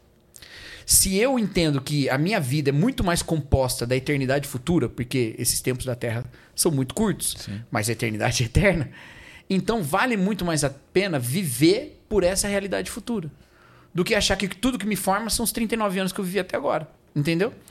Então, essa é uma ideia muito legal de pensar. A eternidade já começou, porque eu já me encontrei com Jesus. Eu já me encontrei com o céu. Ah, Efésios mesmo, né? Fala que nós já estamos assentados com Cristo nas regiões celestiais. Nós já estamos. Eu estou sentado aqui nessa cadeira. Não é o céu, isso aqui, tá, gente? A gente não. É legal, mas eu estou. tudo vai dar certo. mas é espiritualmente. muito melhor. aqui tá bom, tá? Não bom. vou dizer que não tá, né? Mas assim, ah, eu já estou espiritualmente, já que eu estou unido a Cristo, né? Eu já estou espiritualmente assentado com Cristo nas regiões celestiais. Quando ele sentou lá, eu sentei com ele. Então a eternidade já começou de fato. E se ela já começou, o que é que me pauta mais? E aí, é o conceito mais básico de, de evangelicalismo, né? Eu sou formado pelo mundo ou pelo céu, né? É nesse sentido. São as coisas efêmeras dessa vida que pautam como eu vivo ou são as coisas eternas de Deus? Aí que as coisas vão mudando de figura, né? Dá pra pensar muito sobre Dá, isso. Dá. dá pra ser até mais, mais abstrato. A gente tava falando sobre a Torre de Babel e passou um negócio pela minha mente, não, acabei não falando na hora. Mas a gente via essa unidade do povo na Torre de Babel para construir uma torre, e essa união deles, até mesmo na fala, fo- permitiu que fosse praticada essa maldade. É. Hoje a gente vê isso também, É. com a globalização, o mundo conectado pela internet e com isso um patrocínio muito maior da maldade também. Torres de Babel sendo construídas, né?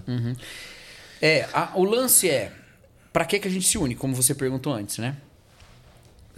A, a, a unidade humana, ela não é puramente boa. O fato de seres humanos estarem unidos não significa que ali está vindo uma coisa boa, né? Ah, quadrilhas se unem, Sim. entendeu? A máfia se une. Com termos, inclusive, que a gente usa na igreja, família, né? É, mas para pegar outra coisa, o discurso nazista era um discurso de unidade nacional. Sim. Entendeu? Mas era pro mal, né? Então, é, o lance é que as nossas relações, elas são ou pautadas pela morte ou pautadas por Deus. Nós devemos ser unidos porque somos unidos a Jesus Cristo. E aí, eu, eu digo o seguinte: nós já somos unidos a Jesus Cristo. Eu vou ter que citar ele de novo, não vai ter jeito.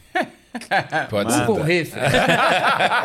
O alemão. No Vida em Comunhão, é, de novo o alemão que eu mais citei. O último deixa ele de lado que eu já citei o que ele queria dele. Mas o Bonhoeffer, ele fala que a, a unidade cristã era uma dádiva de Deus. Toda comunhão é uma dádiva de Deus. Toda comunhão cristã é uma dádiva de Deus. Ou seja, a comunhão que nós temos não é porque a gente é gente boa. E nem é porque a gente tem o mesmo conceito teológico, porque a gente é evangélico, porque a gente pensa do mesmo jeito. É porque Deus fez isso.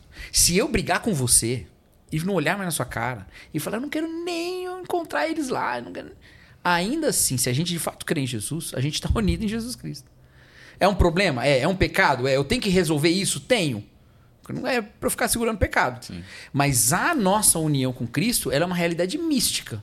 Ela é uma obra concretizada por Jesus na cruz e na ressurreição.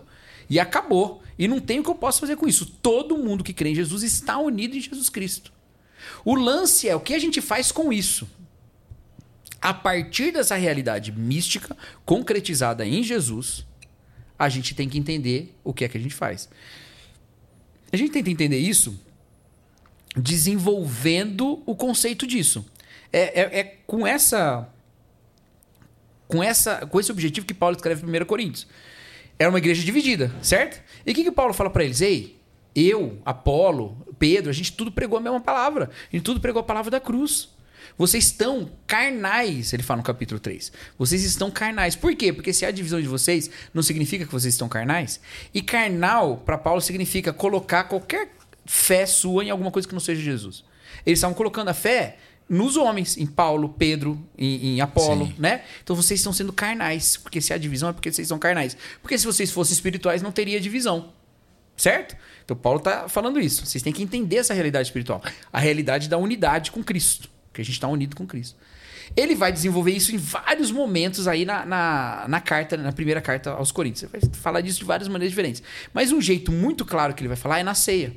Por que, que é um problema na ceia eles estarem tomando a ceia tudo zoado, lá no capítulo 11? Por que, que eles estão cada um uma hora, não espera o outro. Porque eles não estão celebrando o sentido da ceia, ou seja, eles estão ignorando o que de fato a ceia fala. O que é a ceia? Bom, eu sou batista, vocês são batistas também, para nós a ceia é o memorial da morte de Cristo, sim, certo? Sim. Mas isso não é o suficiente. Porque se a gente colocar aqui nessa TV agora o Paixão de Cristo do Mel Gibson, eu vou lembrar da morte de Cristo. Né? se a gente cantar aqui, eu sei que foi pago um alto preço, a gente vai lembrar da morte de Cristo. Não é só lembrar. A ceia é uma celebração que é o, que é o memorial. Tá? Ela é uma celebração que os símbolos têm um significado. Eu como do pão. Eu bebo do cálice. Quando eu como do pão, eu me faço um com pão. O pão deixa de ser uma coisa fora de mim e passa a ser parte de mim. Eu bebo do cálice. Quando eu bebo aquele, aquele fruto da videira, ele deixa de ser uma coisa fora de mim, ele passa a ser parte de mim. Eu vou absorver aqueles nutrientes. A morte de Cristo me uniu com o corpo de Cristo. Por isso que quando eu celebro a ceia, eu tenho que pensar se a minha vida corresponde ou não corresponde à vida de Jesus. É, esse é o conceito de santidade de Paulo. O conceito de santidade de Paulo não é cumprir um, um monte de pré-requisito.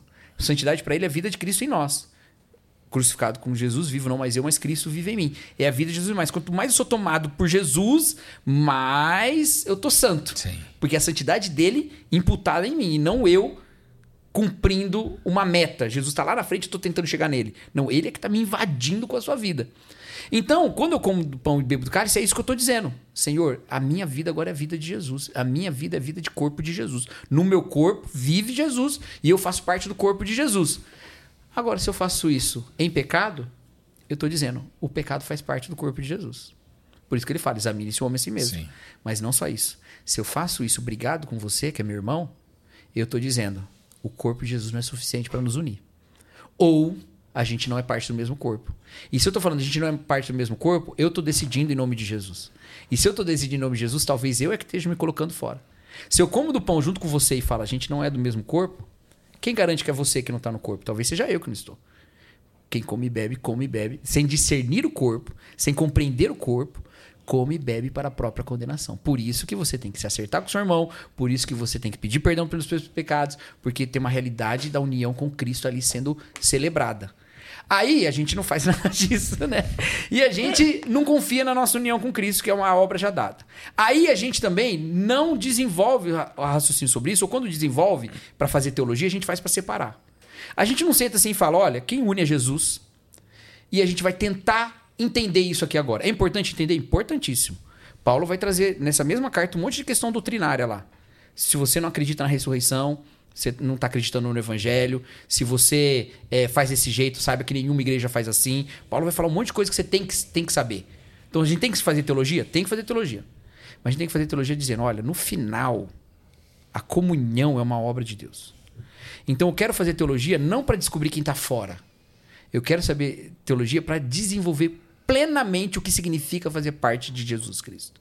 Entendeu? Aí a gente pode chegar numa conclusão de que a gente discorda de algum ponto. E posso dizer, bom, esse ponto a gente discorda, mas não tem problema. Há espaço para discordar. Alguns consideram um dia mais santo que outros, outros consideram iguais todos os dias. Quem faz assim faz para a glória de Deus, quem faz do outro jeito também faz para a glória de Deus. Então tem alguns pontos que a gente pode discordar. Outros pontos eu não vou conseguir. Outros pontos eu vou falar assim, meu irmão, eu não acho que isso é ser cristão. E você vai falar, pois eu acho que é. E aí a gente vai falar, então a gente não está em unidade. A minha igreja, a sua igreja não, não se reconhecem como sendo a mesma doutrina. E aí? E aí que pode ser lá na frente, os nossos descendentes vão falar: nossa, brigaram por uma coisa tão boba, né? Igual a gente olha para Lutero e Zwingli hoje, que brigaram por causa da ceia, a gente fala: brigaram por uma coisa que não era tão central assim.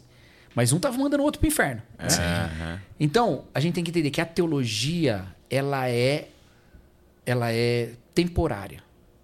Ela é imperfeita, porque a teologia é uma tarefa humana em cima da palavra de Deus, ela não é a palavra de Deus. A palavra de Deus é a palavra de Deus. A teologia é uma tentativa de fazer senso dessa palavra. E às vezes a gente erra. E às vezes a gente só vai descobrir que errou séculos depois. Exato. Mas a, o que nos une é a obra de Jesus. E a gente está com um desejo sincero de se unir a Jesus. Então, primeiro, primeiro característica da nossa comunhão é a obra de Cristo. É uma, uma dimensão mística da comunhão cristã. Mas tem uma dimensão doutrinária a gente é parte de igrejas evangélicas e a gente reconhece que há igrejas que não são da mesma doutrina nossa. Então, de alguma maneira, a gente não está junto. A gente também acredita nisso. E tem uma outra parte. Né? E essa dimensão doutrinária está na ceia também, porque Paulo fala: eu transmiti o que eu também recebi.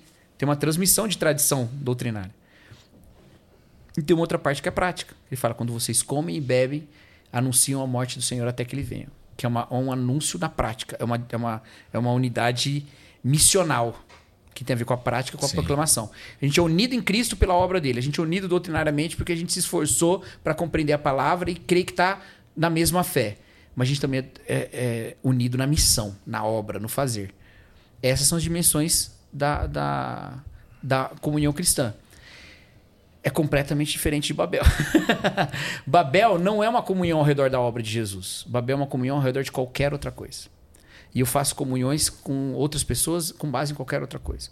Eu trabalho, a gente está unido lá num projeto para resolver alguma coisa. Eu torço pro Corinthians e a gente está unido aí. com outros que são corintianos. Tá já tem um problema. Agora, até aí tudo bem, mas veja só.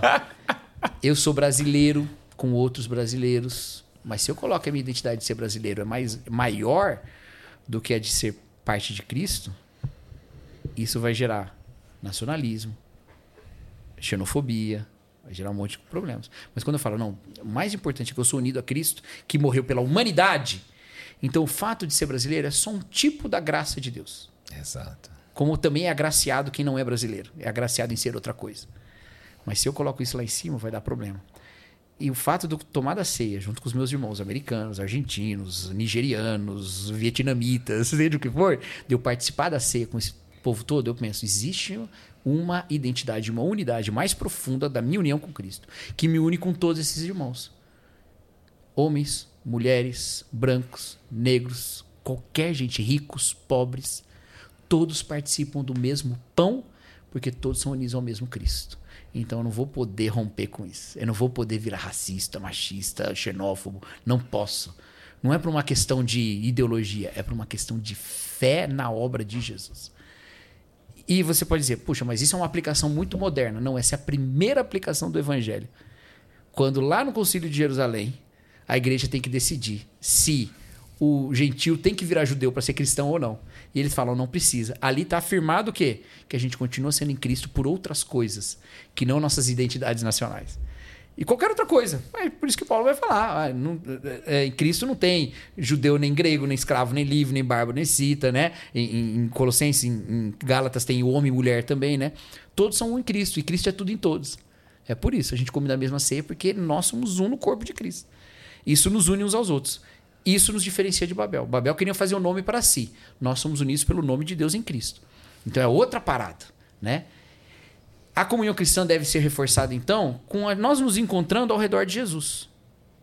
Certo? Sim. Quando eu estou na igreja, por exemplo, brincando com os jovens, eu não tô em culto, eu não tô em EBD. A gente tá ali tirando sarro, dando risada. Eu tive uma reunião com os jovens semana passada e depois a gente ficou comendo cachorro quente na igreja. Gente, mas era tanta risada, era tanta, tanta bobagem boa, né? boa baixa. no dia tá lá. E aí, e aí, isso é importante? É, não, isso é bom, é bom, mas por quê? Porque Jesus pode estar aqui no nosso meio também. Sim. Mas o dia que a nossa unidade tem que deixar Jesus de fora, ele já não é mais a presença formadora da nossa comunhão. Entendeu?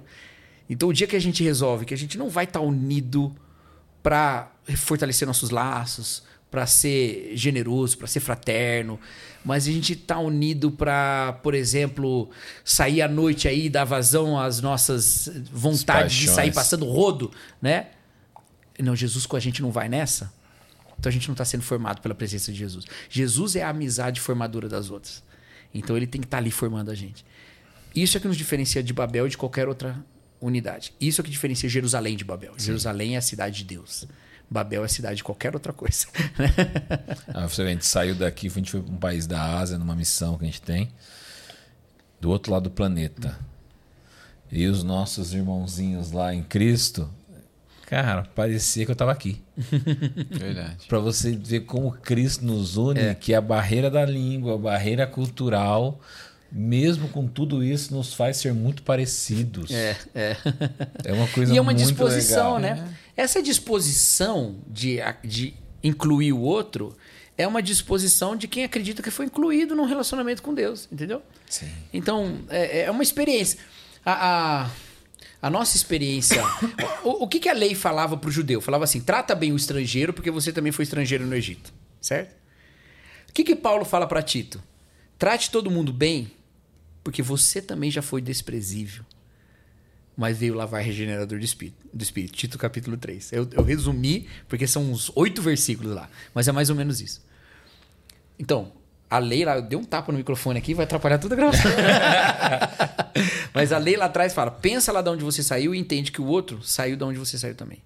E Paulo em Tito está falando: pensa lá de onde você saiu e o outro saiu de lá também. Então, essa experiência nos forma. Entendeu? Por que, que a gente tem um senso de inclusão quando chega uma pessoa estrangeira no seio da igreja? Porque a gente foi incluído na comunhão de Deus. Sim. E a gente entende que a gente estava de fora. entendeu? Então a gente tem que ter essa disposição. Domingo eu dei na igreja uma aula sobre trindade, né? E eu falei, o que, que é trindade, né? Dei aula toda ortodoxa sobre trindade lá. Falei, mas qual que é o efeito prático disso? Não, então pensa uma coisa. É, sabe quando eu mudei de, de, de escola no ensino médio? Eu morava em Tupã, uma cidade Oxe, Tupã. lá da Alta Paulista, conhece? Já fui muitas vezes lá já. É, lá da Alta Paulista, né? E mudei para Campinas com 15 anos. Então eu fiz seis meses no primeiro ano do ensino médio em Tupã e depois os outros seis meses em Campinas. E Tupã e Campinas são duas cidades completamente diferentes. As pessoas são diferentes, a juventude é diferente, as escolas eram completamente diferentes. Então quando eu cheguei, eu cheguei assim, né?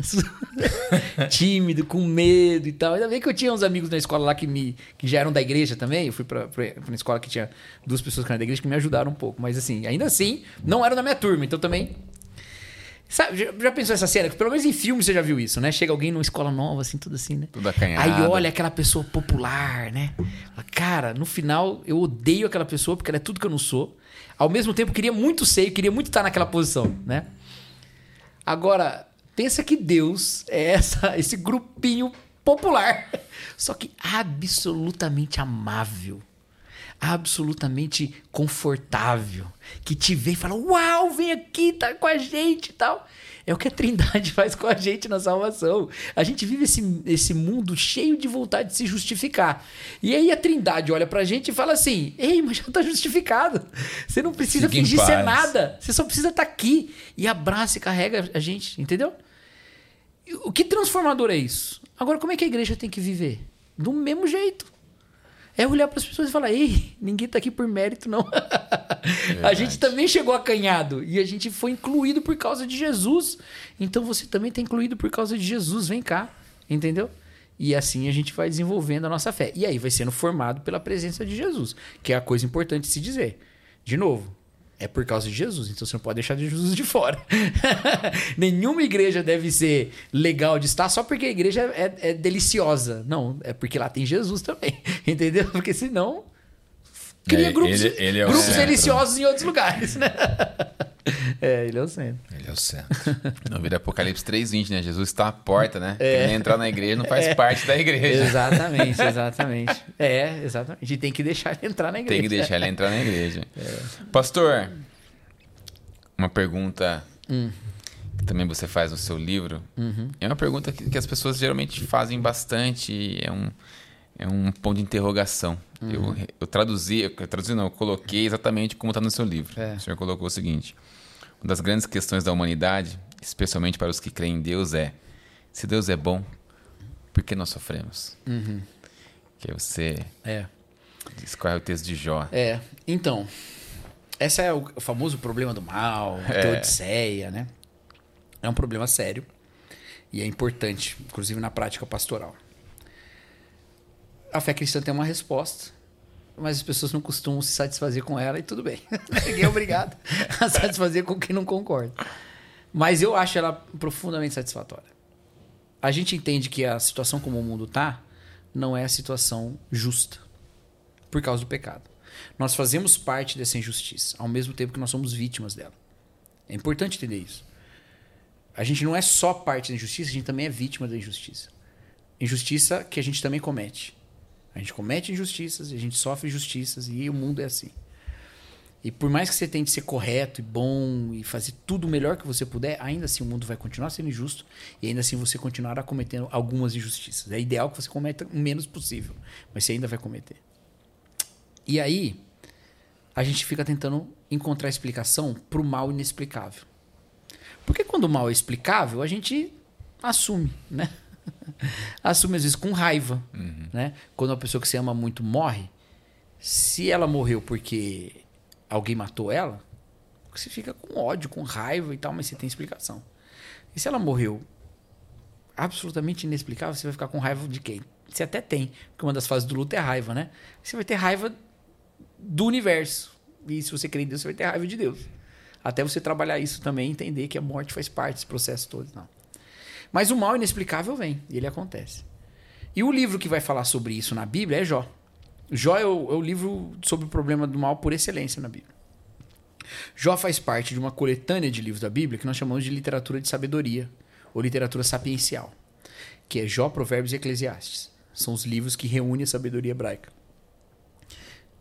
Tem muitos outros textos, textos de sabedoria na Bíblia, inclusive em Salmos, em outros lugares, né? Mas esses três reúnem, eles são, eles são especificamente sobre sabedoria. A, a literatura de sabedoria é vinculada ao movimento de sabedoria em, em Israel, que seria um, muito mal, muito mal falado, mas seria o equivalente ao movimento da filosofia na Grécia, né? Na Grécia teve um movimento de filosofia, são pensadores e tal. Na, na dentro do, do da, da, cultura hebraica, você tinha um movimento de sabedoria. Não é a mesma coisa, não tem as mesmas preocupações, não tem os mesmos métodos, mas é mais ou menos isso. Assim como surgiu a filosofia um dia na Grécia, surgiu o movimento de sabedoria também na, na, entre os hebreus. Especialmente, assim, a gente localiza ao redor ali do período da monarquia, né? Já que Salomão é a grande figura e foi rei, né? E esse, o movimento de sabedoria, ele, a ideia é, vamos observar a vida e ver qual é o melhor jeito de viver. O jeito mais feliz, o jeito mais próspero de viver. Vamos tentar viver do jeito mais próspero. Vamos olhar a vida e falar como é que é a melhor maneira de viver. Então, é isso que o livro de Provérbios faz. E ele faz afirmações muito contundentes. Se você fazer, fizer isso, vai dar tudo certo. Se você fizer isso, vai dar tudo errado. Né? Porque é uma parte do linguajar de provérbios. Sim. É, é falar dessa maneira. Regras, método.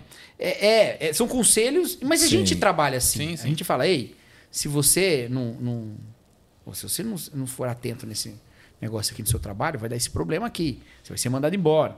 Mas tem gente que não é atenta e não é mandado embora. E tem gente que é atenta e é mandado embora.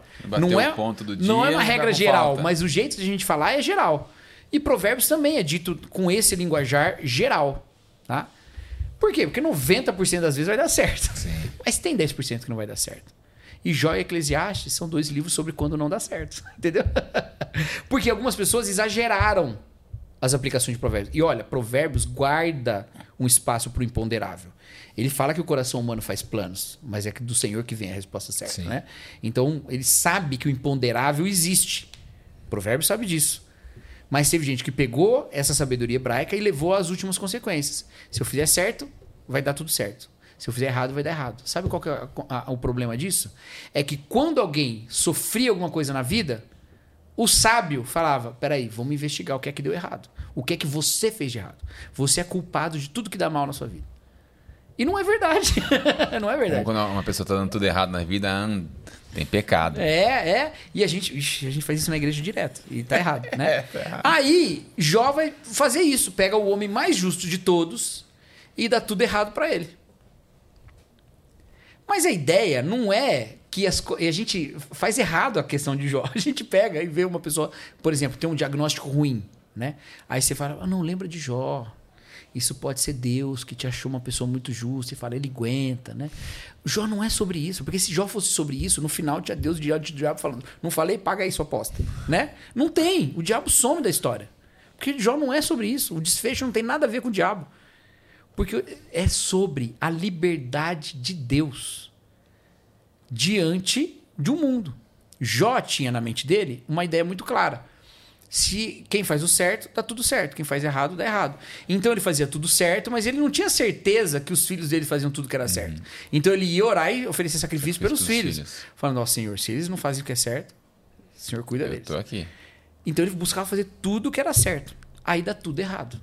Só que quando dá errado a primeira coisa, que ele perde filho, casa, propriedade, animais, tudo, o que, que ele diz? Ele fala assim: O Senhor deu, o Senhor tirou, bendito seja o nome do Senhor. Tranquilo. Aí o diabo tem a segunda chance. Né? Tranquilo, né? calmo e sereno. É, o diabo vai e toca no corpo dele, deixa ele doente. Aí o que, que ele faz? Ele fica revoltado? Não fica revoltado. Ele fala só assim: receberíamos o bem que vem de Deus e não o mal? E aí o texto diz: até aí, Jó não pecou com os lábios, não, tá tudo certo. Aí os amigos dele chegam. Aí ele fica com os amigos. Aí ele fica sete dias em silêncio, só lamentando. No sétimo dia, ele amaldiçoou o dia que ele morreu. O dia que ele nasceu, Nasceu. desculpa. O dia que ele nasceu. Ué, mas peraí. Ele perdeu tudo e não ficou revoltado. Ele ficou doente e não ficou revoltado. E depois, do nada, ele fica revoltado. O que, que aconteceu? O que, que aconteceu? É porque Jó não está angustiado pelas coisas que ele perdeu. Jó não está angustiado pela doença, pela saúde que ele perdeu. Jó está angustiado pelo Deus que ele perdeu. Em sete dias ele ficou em silêncio, tentando entender o que aconteceu. E ele não entendeu. Aí ele falou: Meu, eu dou conta de perder tudo se for justo. Eu dou conta de ficar doente se for justo. Agora, eu não dou conta de ter um Deus que não é justo. E eu não consigo entender como é que Deus é justo nessa situação. Por que, que eu estou dizendo que foi isso que aconteceu com Jó? Porque o resto dos capítulos, todos é Jó lidando com isso. Sim. Então dá pra gente pensar muito bem que nesses sete dias era nisso que ele ficou pensando. Entendeu? E depois ele verbalizou com os amigos dele. E os amigos dele seguiram aquela tendência. Alguma coisa tem, alguma coisa tem. E Jó olha pra dentro dele e não tem. E não tem. A culpa é minha de alguma maneira. E não tem. Aí Deus se apresenta pra Jó. Aí quando ele se apresenta pra Jó, eu acho lindo, porque Deus não fala nada. Ele só pergunta. Ele fica perguntando: onde é que você estava quando eu fiz as estrelas lá e os filhos de Deus cantavam em meu nome? Eu cantava, onde é que eu estava? Eu não sei. Eu não existia. Olha, você pode por acaso pescar o Leviatã, pegar um gancho no, no nariz dele lá? Eu não, claro que não, né? Deus só pergunta. E aí Jó fala: eu me preocupei com coisas grandiosas demais pra mim. Ele diz: é, Bem sei que tudo podes e nenhum dos seus planos pode ser frustrados. Antes eu te conhecia só de ouvir, mas agora os meus olhos te veem. Eu me arrependo, me visto de, no pó de cinza, me quebranto aqui diante de você. Aí a gente entende, Jó entende que Deus não é simplesmente um sistema de resposta. Deus é uma pessoa. e se ele é uma pessoa, ele é uma pessoa livre. E ele pode fazer todas as coisas. E não é a gente que está na posição de questioná-lo. Então Jó entende isso. E aí a última coisa que ele precisava compreender. Agora ele compreende que Deus é justo, Deus é bom, Deus é misericordioso, Deus é poderoso e Deus é livre. E ele, como é, é, humano e criatura de Deus, ele deve entender que Deus é livre. E que Deus não deve ser culpado dessas coisas todas. Bom, Aí Deus devolve para ele todas as coisas. Aí as pessoas falam assim, mas não é um contrassenso? Jó entende isso e depois Deus devolve. Não acaba com a mensagem do livro? Não acaba, porque Deus tem um caráter bondoso. Você não podia não trazer o caráter bondoso para o livro e ficar faltando alguma coisa sobre Deus. E Deus é bondoso. E ele devolve as coisas né, para Jó. Ele devolve, não, ele restitui. Restitui, ele não sim. devolve porque os filhos não tem como devolver, Sim, né? sim. mas ele restitui. Bom, mas aí, o que, que isso fala pra gente? Não, então quando a tristeza chegar, já era. Deus é livre, ele faz o que quiser. Mais ou menos. Mais ou menos. um, um ponto é verdade. Se eu ficar hoje doente com alguma coisa, eu não preciso olhar pra Deus e falar assim: Deus não gosta de mim, eu fiz algum pecado, a culpa é minha. A culpa é minha de alguma. Não, não preciso fazer isso. Porque eu sei que isso não tem nada a ver. Agora, eu tenho que entender essa mensagem de Jó com o resto da Bíblia, que a gente não faz. Quem era Jó? Era o homem mais justo sobre toda a terra. E ele é o homem mais justo sobre toda a terra que sofreu injustamente. Essa é a mensagem. Ou essa é o, é o plot, né? Quem é o homem mais justo que Jó? Jesus. Jesus Cristo. Jesus é o homem mais justo que Jó. Jesus sofreu injustamente? Sofreu Sofreu injustamente. injustamente. Mas Jesus sofreu injustamente porque quis, para nos salvar. Sofreu injustamente como entrega Ele por amor deu. a nós. Ele se deu. Então, Jó tinha uma perplexidade. Eu não sei porque eu estou sofrendo. A pergunta de Jó é por quê? Por quê? Por quê? A pergunta de Jó não é até quando. Porque se Deus falar é porque você fez isso, isso, isso, para ele tá tranquilo. Só precisa do porquê, não precisa do até quando. A pergunta de Jó é por quê, Senhor? Por quê, Senhor? Por quê, Senhor? No final Deus falou por quê? Não falou por quê. Só falou, eu sou eu, rapaz. Fica na sua. E ele se contenta com isso. Tá bom. Tá ótimo. Jesus vai para a cruz, o justo pelos injustos. E quando eu olho para a cruz, eu não tenho a resposta também. Deus não fala para mim por quê. Mas Jesus levou para a cruz o meu pecado e na cruz eu não vejo a resposta, mas eu vejo o amor de Deus. Eu vejo que ele morreu por mim. Porque Jesus levou na cruz todos os pecados e levou também a perplexidade. Qual é a pergunta que Jesus faz na cruz? Por quê? Por que me abandonaste? Deus meu, Deus meu, por que me abandonaste? Jesus leva para a cruz os nossos pecados, a nossa dor, a nossa maldade, mas ele leva também a nossa perplexidade. E lá ele não diz assim, é por isso, por isso, por isso. Na cruz ele diz, eu te amo. Eu não sei por que, que eu estou sofrendo, mas eu sei que Deus me ama. Eu não sei por que, que eu estou enfrentando isso tudo, mas eu sei que Deus me ama. Eu não encontro na cruz uma resposta, mas eu encontro um amor. Isso para mim é suficiente. Porque se eu quiser dar resposta para cada pessoa que entra no meu gabinete com um problema, eu vou ser um consultor. Exato. Mas eu não vou ser um pastor. Como pastor, eu aponto para o pastor, que está escrito lá em, em Atos capítulo 20, né? Que comprou esse rebanho com seu próprio sangue. Né? Então eu digo isso. Eu não sei porquê, mas eu sei que Deus te ama. Eu sei que Ele não vai deixar de te amar. E nenhum problema que você passa, você pode dizer assim: Isso é porque Deus me odeia. Ou isso é porque eu mereço. Ou isso. Não. Tudo é. Deus me ama eu sei que eu estou envolvido no amor dele. Voltamos lá no Salmo 23. O caminho da justiça passa pelo vale da sombra da morte. Mas é no vale da sombra da morte que ele repara na vara e no cajado. Tem aspectos de Deus que eu só vou descobrir na tribulação. Sim. Sim. E eu sei que ele está comigo. Então, quando eu estou passando a tribulação, eu falo assim: Nossa, eu não sei o que está acontecendo, porque tem uma sombra da morte aqui. Eu não estou enxergando nada. Mas eu vejo Deus, eu sei que Ele está comigo. Se eu sei que Ele está comigo, tem alguma coisa para aprender ele aqui, porque o Senhor é meu pastor, nada me faltará. A gente não pode esquecer que Jesus pede para que a gente tenha bom ânimo. É. A verdade é essa também, que nós teríamos é. as aflições, é. né? Não teria como fugir delas. É. é. É impossível que alguém viva e não passe por aflições. É, exatamente. E esse texto também do bom ânimo é muito interessante, porque Jesus fala assim: é, no mundo tereis aflições, mas tem de bom ânimo, eu venci o mundo. Aí como que a gente entende? A gente entende assim: no mundo tereis aflições, tem de bom ânimo, eu venci o mundo, você pode vencer também. Exato. Mas não é isso que ele fala. ele fala, no mundo tereis aflições, mas tem de bom ânimo, porque isso já foi vencido. Sim. Entendeu? Ele não está falando que você precisa vencer mais. Ele já foi vencido. Então, anime-se no fato de que essas injustiças do mundo, essas dores do mundo, elas já foram vencidas. Elas já acabaram. Encha-se da esperança de Jesus. Por que, que os apóstolos enfrentaram o martírio? Porque o martírio é um sofrimento terrível. Mas ele é parte de uma realidade derrotada. E acabou, então não tem problema. Entendeu? Eu tô, eu tô fundamentado em Jesus. Tem de bom ânimo, anime-se nisso, no fato de que eu venci o mundo. Então a gente afirma essa vitória de Jesus, entendeu? A gente afirma. Eu não vou citar mais nenhum alemão, não. Vou deixar. É. Sabe o que é engraçado aqui nesse país, nesse país, depois a gente fala mais sobre uhum. ele quando a gente estiver fora daqui, mas as pessoas é um país muito perseguido Uhum. E as pessoas diziam o seguinte pra gente, quando a gente estava lá esse uhum. ano. Nós recebemos ameaças diariamente. E sabe quem diz para as pessoas? Fala o pastor Diogo, pastor Hugo, quem te diz para as pessoas? A gente diz assim para elas: vocês podem me matar, não tem problema nenhum, porque eu estou com Cristo. É, é isso aí.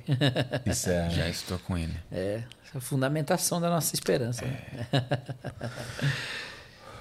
Que papo Meu bom. Deus? Por mim eu ficaria aqui ficaria. até. Tem como ficar uma semana aqui, não, pastor? Uma hora e meia que a gente está conversando. Né? Olha, já tudo isso. Tudo Passou isso tão rapidinho. Passa, né? Passou, voou. Por isso que a água acabou aqui. Eu achei... Pega, tá tem, seco, tem acho água, que eu tô, tô muita água. Não, o tempo foi longo, viu? Pastor, queria que você falasse um pouquinho para aquela câmera é, do seu livro, que as pessoas podem segurar o livro aqui, ó. podem encontrar nele, né? Irmãos, é o seguinte, esse livro aqui, ele foi elaborado do jeito que eu falei para vocês, mas nele tem um monte de é, é, é, o fim de um monte de reflexões da minha vida ministerial, né? Eu falo aqui na, na, nos agradecimentos que eu tenho o privilégio de ser pastor da igreja que eu sou pastor, né? Que eu tô, tô chegando aos 10 anos de ministério lá, e que. Como é que eu coloquei aqui? É... Eu já até perdi aqui. Eu falo que eu, muito dessas reflexões vieram de, de estar ali, né? De, de estar nessa igreja. Ali, ó, aqui, ó. É, onde pude pela primeira vez. A, é, onde pude articular pela primeira vez a maior parte das reflexões presentes nessa, nessas páginas. Então, esse livro, ele nasce de um envolvimento pastoral, ministerial. A minha preocupação é com a Igreja de Cristo sempre. Eu sempre tô. Eu acho que ali é que está assim acontecendo o ministério de Deus de maneira maravilhosa, entendeu? Então ele tem toda uma ideia de ser um livro relacional em vários sentidos. Relacional de você com Deus através da sua palavra e relacional entre os irmãos também, de evocar em nós posturas de comunhão uns com os outros, né? Então, são lições da Bíblia para uma vida de amor e liberdade, né? E é articulado mais ou menos isso, na ideia de como a gente desfruta o amor de um Deus que é um Deus que liberta do pecado e da escravidão. Né? Então é isso. Vamos, temos aqui meditações de Gênesis a Apocalipse. Não tem de todos os livros da Bíblia. Quem sabe um dia o Mundo Cristão não lança uma versão ampliada e eu boto os outros livros, né? É.